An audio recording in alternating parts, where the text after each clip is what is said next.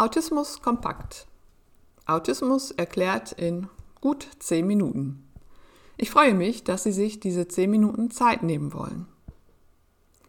Autismus ist eine unsichtbare Behinderung. Es gibt keinen Bluttest, Ultraschall oder Röntgenaufnahmen, mit denen sich Autismus feststellen ließe. Die Diagnose wird vor allem aufgrund von beobachtetem Verhalten gestellt. Genetische Besonderheiten und Umweltfaktoren, wobei der Genetik der Hauptanteil zugeschrieben wird, führen zu einer anderen Funktionsweise des Gehirns. Das wird zur besseren Veranschaulichung oft als ein anderes Betriebssystem beschrieben, ähnlich wie Windows und Apple. Dadurch nehmen AutistInnen die Welt anders wahr. Biologische wie neuropsychologische Erkenntnisse aus den letzten Jahren bestätigen dies und ergeben, dass autistische Menschen Informationen anders verarbeiten und Reize anders als nicht autistische Menschen wahrnehmen. Deshalb erleben sie die Welt anders und haben auch folglich andere Bedürfnisse. Dies alles ist von außen nicht sichtbar, also anders als bei zum Beispiel körperlichen Behinderungen. In dieser Unsichtbarkeit liegt die Problematik. Bei sichtbaren Behinderungen können wir mögliche Hilfen und Unterstützung antizipieren. Zudem ist die Wahrnehmung und Informationsverarbeitung grundsätzlich ähnlich. Bei Autismus ist das nun anders.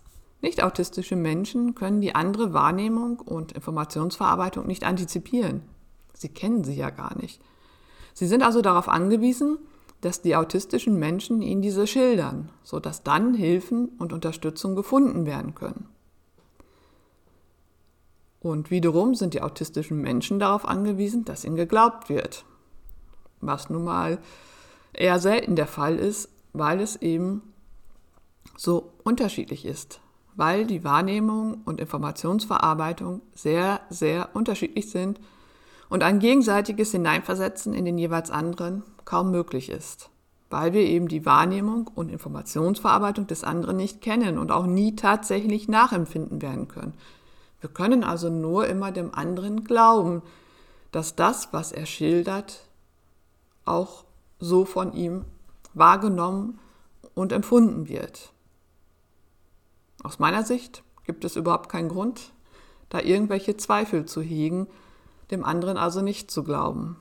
Und trotzdem ist das die Haupterfahrung autistischer Menschen. Sichtbar wird das aus Sicht der nicht autistischen Menschen andere Verhalten von AutistInnen das auf sie eigenartig und befremdlich und nicht verständlich wirkt. Das führt häufig zunächst einmal zur Abwehrreaktion, macht Angst. Fehlt das Wissen über Autismus, wird das Verhalten falsch interpretiert und die autistische Person verurteilt. Es werden an sie Anforderungen gestellt, die sie nicht erfüllen kann, was ihr wiederum als Faulheit, nicht wollen und oder ähnlichem unterstellt wird. Außerdem geraten gerade autistische SchülerInnen schnell zu Mobbingopfern oder eben später in der Arbeitswelt autistische MitarbeiterInnen. Die Kernsymptome von Autismus sind Beeinträchtigungen in der sozialen Interaktion und Kommunikation, repetitives und restriktives Verhalten und Routinen sowie Besonderheiten in der sensorischen Wahrnehmung und Verarbeitung. Hm, das klingt noch sehr abstrakt. Es sind eben die klinischen Diagnosekriterien. Bevor ich nun aufzähle, was dies konkret bedeuten kann, möchte ich darauf hinweisen, dass die Kennzeichen autistischen Seins nicht alle und auch nicht in gleicher Intensität bei allen auftreten müssen. Autistische Menschen sind genauso wie nicht autistische Menschen unterschiedlich.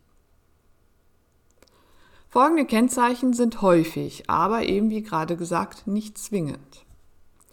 Autistinnen suchen und halten seltener Augenkontakt. Sie versuchen eher ihn zu vermeiden, weil er anstrengend ist, sogar schmerzhaft sein kann und so viel Energie raubt, dass autistische Menschen nicht mehr dem Gesprächsinhalt folgen können.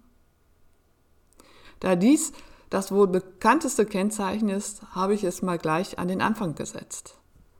Es gibt aber äh, AutistInnen, die gelernt haben, anderen Menschen in die Augen zu schauen und denen deshalb abgesprochen wird, dass sie autistisch sein könnten.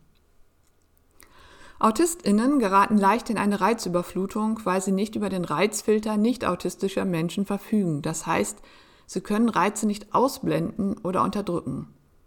Das Summen eines ausgeschalteten technischen Gerätes beispielsweise ist genauso laut wie der Krankenwagen, der gerade vorüberfährt. Das Summen verschwindet aber nicht. Es kann nicht ausgeblendet werden. Auch visuelle Eindrücke können überfordern, grelle Lichter und ähnliches. Berührung, vor allem spontane und äh, unangekündigte und plötzliche, wie die Hand auf die Schulter legen, können sehr, sehr unangenehm sein, ebenso wie die Kleidung auf der Haut. Auch Gerüche können extrem stören. Es kann auch sein, dass die Reize statt über unterempfunden werden, also dass sie weniger stark wahrgenommen werden. Das ist gar nicht mal so selten der Fall bei Schmerzempfinden. AutistInnen erleben ihre Umwelt als sehr chaotisch. Deshalb haben sie ein großes Bedürfnis nach Ritualen und Routinen, die ihnen Sicherheit geben. Aus diesem Grund haben sie oft auch Angst vor Veränderung. Veränderungen bedeuten Unsicherheit, Unvorhersehbarkeit und verursachen großen Stress. Auch Regeln werden sehr korrekt eingehalten, denn sie geben ebenso Sicherheit.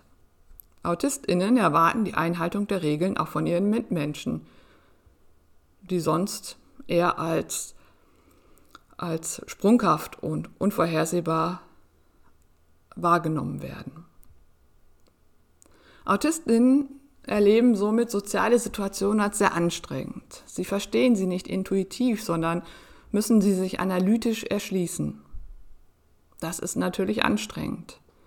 Sie können nur sehr schlecht Gesichtsausdrücke deuten und zeigen selbst auch wenig Mimik, sodass umgekehrt aus ihren Gesichtern nicht viel zu lesen ist. Autistische Menschen wissen schlicht nicht, wie sie sich in sozialen Situationen verhalten sollen, was sie sagen sollen, wie sie reagieren sollen. Sie können dies erlernen, das ist aber sehr mühsam. Und jede soziale Situation ist wieder anders, so dass sie schwierig und anstrengend bleiben. Deshalb grübeln AutistInnen oft nach sozialen Situationen, ob sie sich richtig bzw. angemessen verhalten haben. Gespräche werden oft nachbearbeitet und im Nachgang übersetzt und interpretiert und können AutistInnen somit lange beschäftigen. Wenn es zu einer Reizüberforderung oder auch eine Überforderung durch soziale Situationen kommt, kann es zu einem Overload kommen. Diese, diese Situationen bedeuten enormen Stress. Können autistische Menschen dem Overload, also der Reizüberflutung, nicht entkommen, also aus der Situation herauskommen, können sie in einen Meltdown geraten. Jeder Reiz, jeder Kontakt wird zu viel und unaushaltbar. Panikreaktionen wie Schreien, Werfen von Gegenständen, Verletzungen gegen sich selbst oder andere sind die Folge. Diese Verhaltensweisen sind keine böse Absicht oder ein Wutanfall, sondern geschehen aus der Not und Überlastung heraus. Und sie sind sehr, sehr unangenehm und sehr anstrengend für Autistinnen. Ein Overload kann auch zu einem Shutdown führen, dem Abschalten, also praktisch dem Gegenteil von einem Meltdown. Autistinnen ziehen sich in diesem Zustand in sich selbst zurück und können keinen Kontakt mehr zur Außenwelt halten. Oft sind sie dann nicht mehr ansprechbar. Mitunter folgt der Shutdown auch auf einen Meltdown.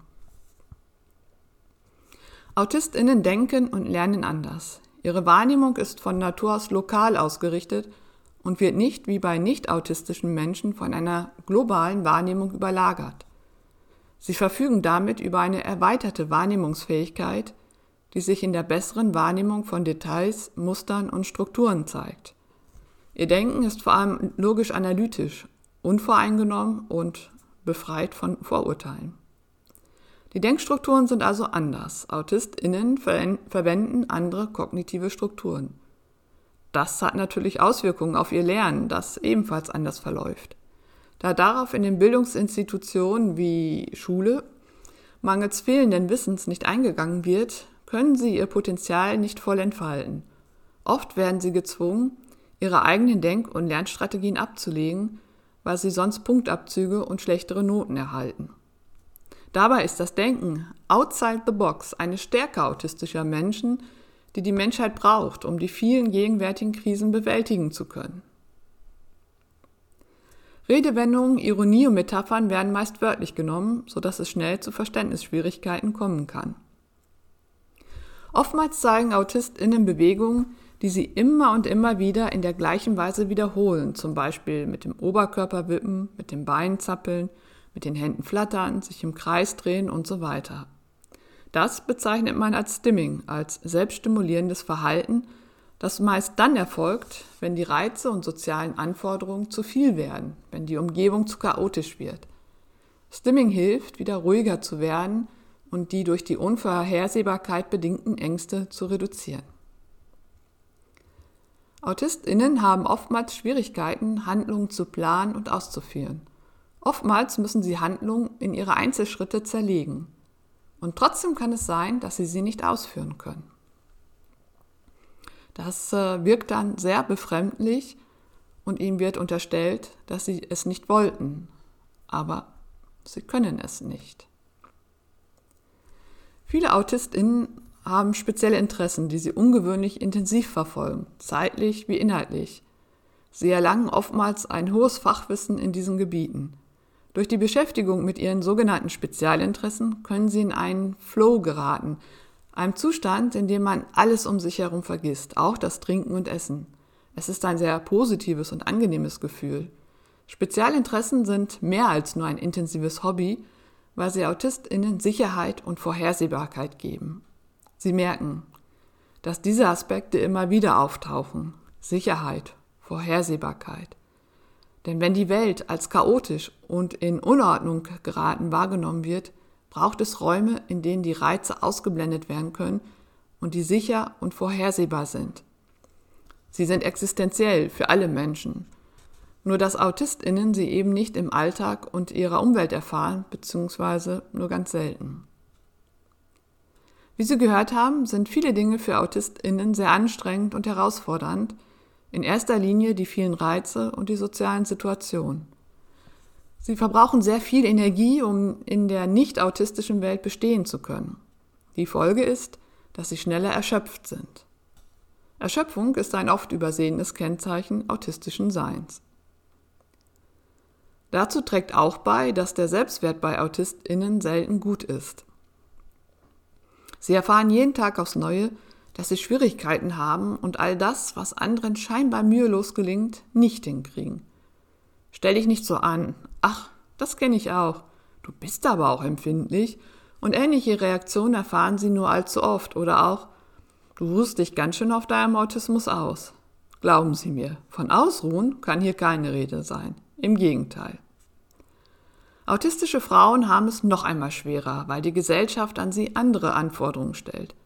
Anpassung, still sein, zurückhaltend sein, fleißig sein. Das sind erwünschte weibliche Eigenschaften, die auch Autistinnen versuchen zu erfüllen. Dadurch werden sie nicht erkannt. Die Diagnostik ist, wie die Medizin insgesamt, am Mann ausgerichtet. Autistinnen haben aber die gleichen Schwierigkeiten wie Autisten.